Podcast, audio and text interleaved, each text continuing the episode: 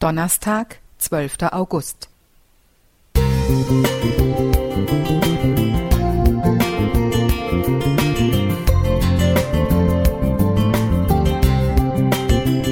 Ein kleiner Lichtblick für den Tag.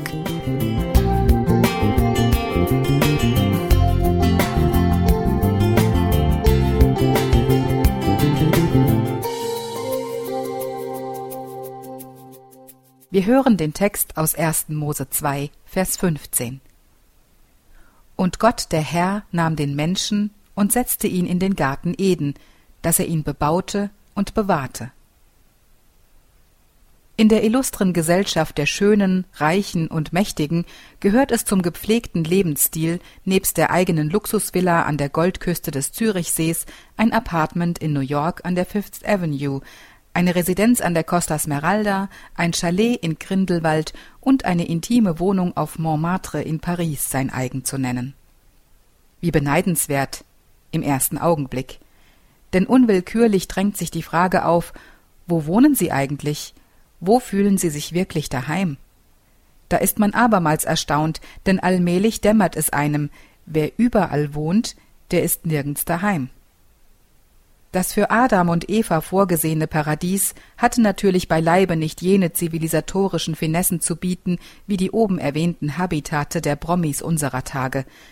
Aber, so wie die Bibel berichtet, dürften in Eden alle Voraussetzungen erfüllt gewesen sein, um ein frisch vermähltes Paar von einem glücklichen Wohnen träumen zu lassen.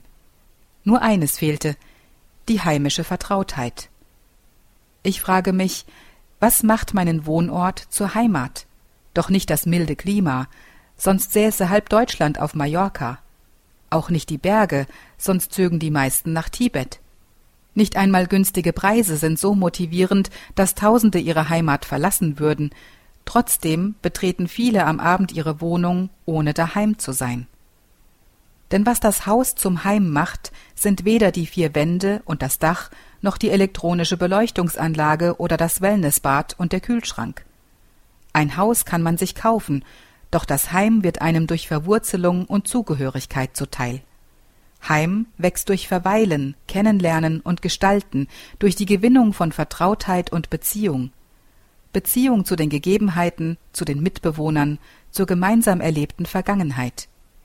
Jeder Schritt des gemeinsamen Weges bringt uns einander näher, macht uns einander vertrauter, transformiert die Räume und Erinnerungen zum Heim wo immer und wann immer wir nach Hause kommen.